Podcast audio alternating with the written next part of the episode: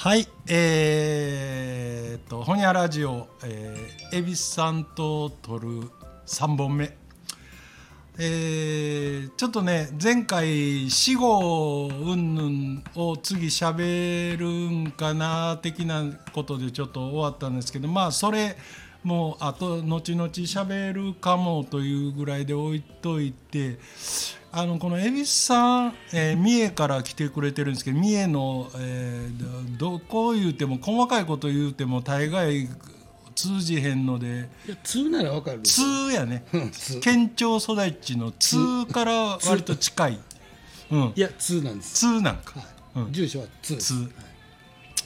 でそこでなんかそうあの設計の仕事をしてるっちゅうのは知ってるんやけどなえー、そう。いやあのね設計パッと、まあ、皆さんのこのイメージの中でこう設計をしているよっていうと大体その建築の設計をイメージするわね。される方が多いと思うんです、うん、他の設計って何や？いやだって設計なんて何人でもあるじゃないですか。まあ機械でも、ね、機械の設計もあるし、うん、あの船の設計も、飛行機の設計も、設計っていうのはまあ何でもあるじゃないですか、けど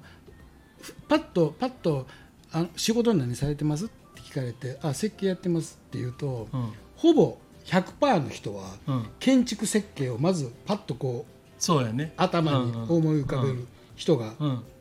多いと思うんです、うん、でもまあ僕はあのいわゆるインフラの設計です、インフラっていうのは例えば、えー、と道路とか道路とかあとまあ、えー、下水道とか、うん、えー、上水道とか。なんか個別の建物一個一個設計するより難しそうやんなんか。あのごめん。あのこの放送を聞いている方の中に、うん、あの建築、まあ、いわゆる建築士さんの方も、まあ、見えるかどうかわからないですけど、うんうん、えー、僕は僕は建築士さんっていうのが苦手なんです。なぜかというとどうしてもその芸術家肌になるんですよ。いわゆるデザイン的なことが多いと思うんです。うん、例えば、えーと、万博のパビリオン一つと、取るにしてもこういう外観でいきましょうよとか、あの黒川紀章さんとか、まあ、有名な、ね建築家の方が、で建築の設計してるしている方っていうのは建築家として、紹介されることが多いじゃないですか、うん、有名な人は、うんうん、あのね、有名な建物を設計された方なんかは。で僕らはそんなことは全然ないです。表に出ることはない。例えばここの道路を誰が設計したとか絶対話題にならんでしょ。ここの水道の配管設計誰がした、うん、話題にならんでしょ、うん、そういう仕事です。だからあ仕事の相手はもうほぼ行政、うん。まあ、僕の場合は県が多いですけど。うん。県が多いですけど。硬いなうん硬い。うん硬いのかな？分からんけど。だから表には出ないです、うん、でそれを、うん。えー、と二十歳の時からですからもう40年、うん、ずっとやってます。うんうんうんうん。で昔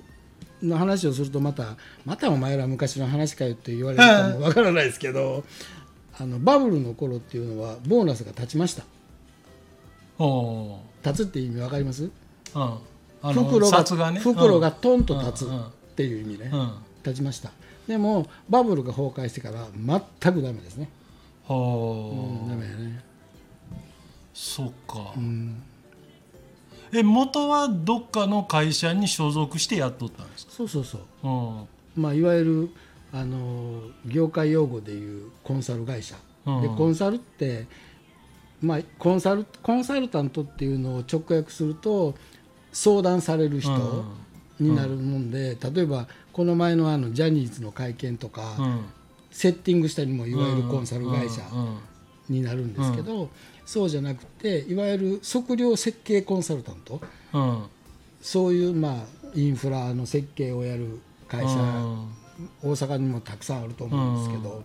そういう会社ですね、そういう会社というか言い方悪いなそういう仕事をしとる。っていう感じ。でまあ一件設計していくらのギャラ。っていうまあ請負契約みたいな感じでやってる感じかな、うん、そんな感じ。今ちょうど、うん、そのまさしくインフラ、うん、あの大体あのコンクリなんかでできたものってもともと実際の耐用年数は別にしてもともとは50年ぐらいが耐用年数として設計されてるって話をよく聞くんやけどそれがトンネルにしても高速道路にしてもあとまあまあいわゆる一般道にしてもそろそろ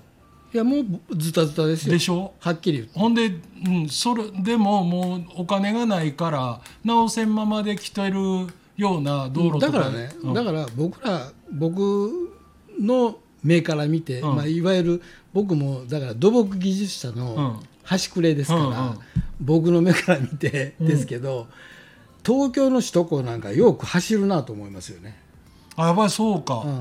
よう走るなと思う。とせで今は新東名ができたけど、旧東名道路、まあ、新東名じゃない東名高速のトンネルようくぐるようなと思うよね。はあっておええー、いやほんでだからまあ言うたら総じてこうそれを全部回収していくだけの金もなけりゃ新たに作り直す金もないっていうことになってまあ言うたらそれでも国民は税金高い高いってすでに言ってる、うん、でどうなる？まあぼちぼち直していくしかしゃあないでしょうな。あまあそれは例えば首都高とかいわゆる高速道路っていうのは、うん、あの国じゃないですか、うん、あのネクスコとか、うん、ああいうまあ一般企業じゃないですか、まあ、一般企業であってね、頭はまあ国交省の偉いさんの天下りとか、そうやろね。っていう人がおるんで、まあ、それなりの予算なりは取ってくるんでしょうけど、結局あの僕らだから今多い多い仕事っていうのがそういうインフラの点検が多いです。例えばあの橋梁点検とか。ようトンネルも叩いとんな、うんうん、でもねあれはっきり言って叩いて一体何が分かんのか そうか。そう。いや素人目にもそんな印象は受けるよ。あのね一応その橋梁点検とか橋の点検、うん、まあ、コンクリートとか、うん、あれいろいろ種類なんですよ、うん、コンクリートの床板床板って言って、まあ、いわゆるベタ打ちのコンクリートの橋とか、桁橋とか、あと公共公共っていうのはいわゆる、あのメタルね、鋼材を使った桁の橋とか、あと箱桁とか、いろんなタイプがあるんです。でそれを例えば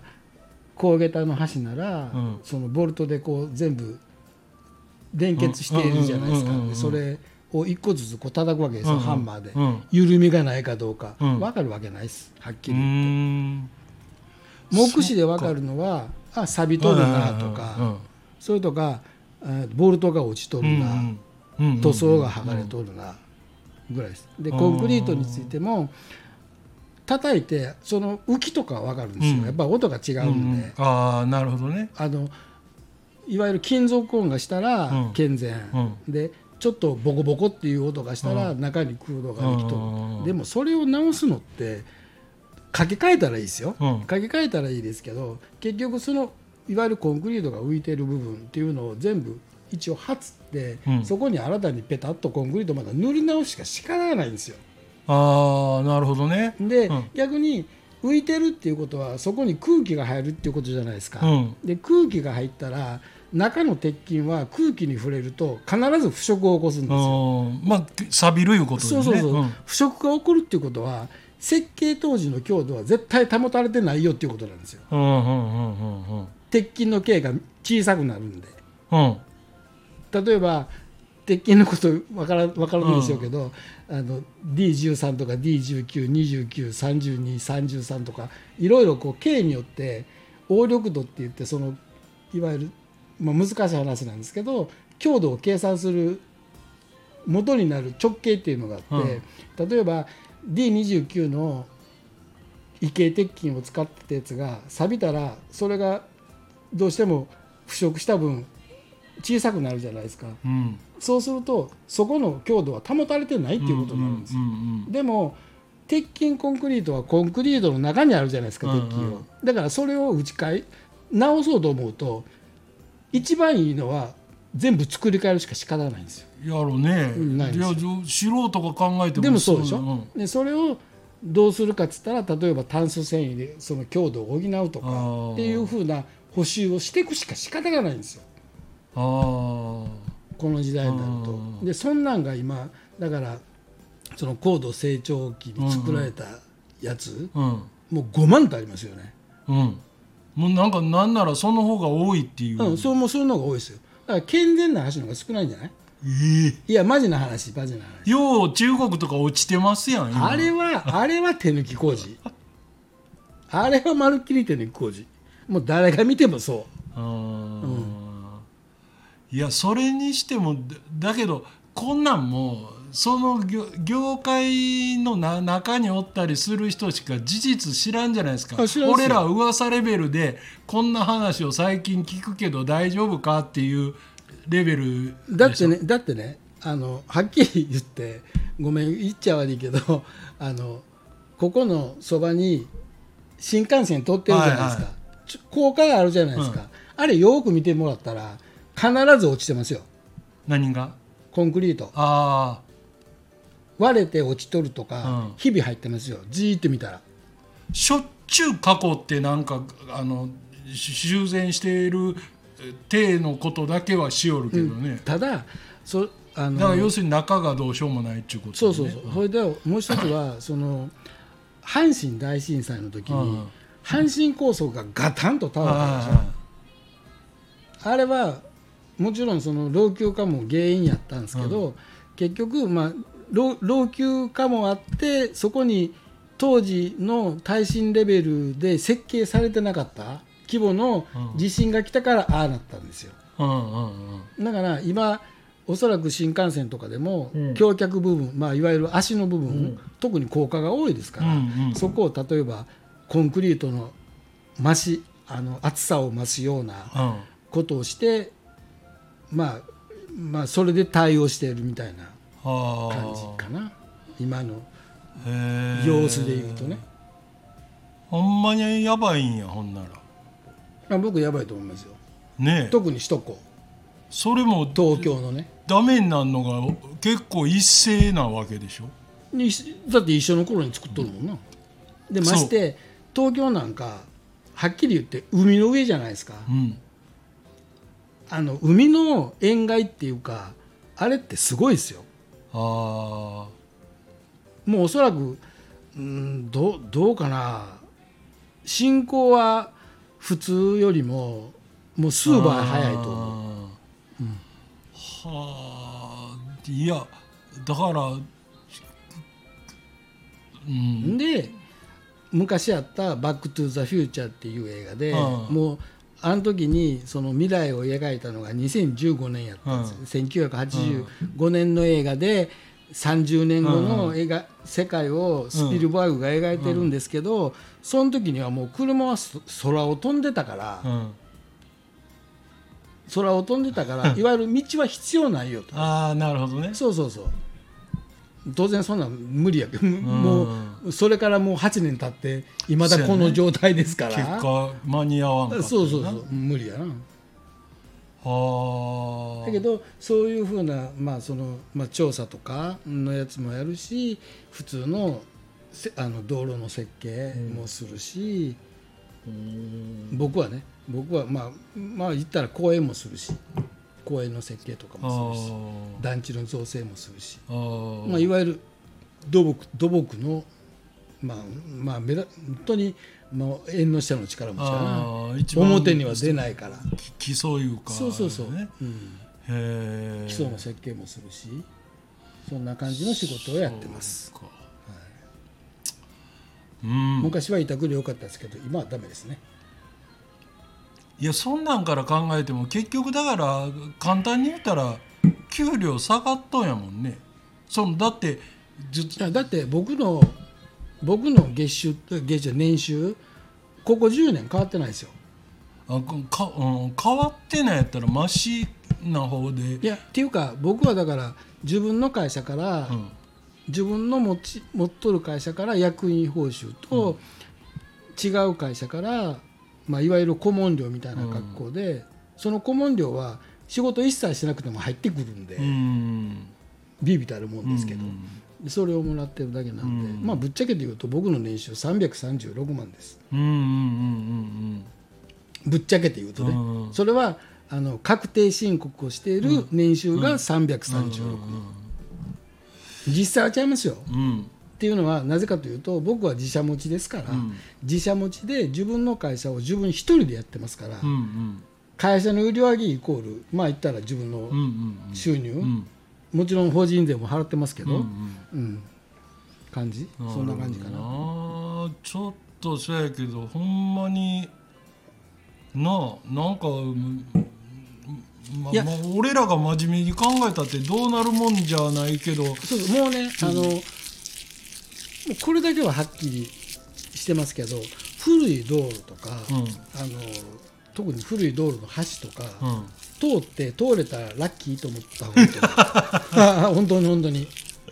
マジな話。そうか。だってあの車の重量とかも昔に比べて格段に重くなってるし、ね。うん、で当時の当時作られた構造物っていうのは当時の基準でしか作ってないんで、それが今の今のその実情にマッチしてるかって言ったら、うん、絶対マッチはしてない。なるほどな、うん。で地震についてもそう。例えば、阪神大震災が起こって地震に対する基準が変わって、でもそれ以前に作られたやつっていうのは古い基準でやってるわけじゃないですか。そやね。そそれそれやから起こったからって別にその時とりあえず持ったやつはそのままにしとるわけよ、ね、そうそうそうそうで、うん、それを今一生懸命だからネクスコとか JR とかは一生懸命その耐震補強とかをやってる でねあのだからよくね人はねその想定して設計すりゃいいじゃんっていう話になるけど、うん。うん、じゃあそれをどこまで想定するのっていう話になるじゃないですか。例えば震度7とかを想定するとか例えばゲリラ豪雨とか今あるでしょ、あれって僕らが大体その一般的な難しい話かわからないけど、うん、道路の側溝あるじゃないですか、うん、あれ一般的な道路の側溝って時間雨量100ミリなんですよ設計の基準雨量が。上限がね。ここまでやったら持ちこたえる。それは、うん、あの地区によって、地域によって違うんです。例えば南の方行くと時間雨量110ミリとか。それとかもっともっと細かい計算もして、各県の基準で雨量を決めてる部分もあるんですけど、それ以上のものが降ったらそんなもん溢れるのは当たり前なんです。で溢れて文句を言うのは溢れたやないかみたいな文句言うのは行政に行くでしょ？うんうんうん、ね、それは筋が違うんです。それで設計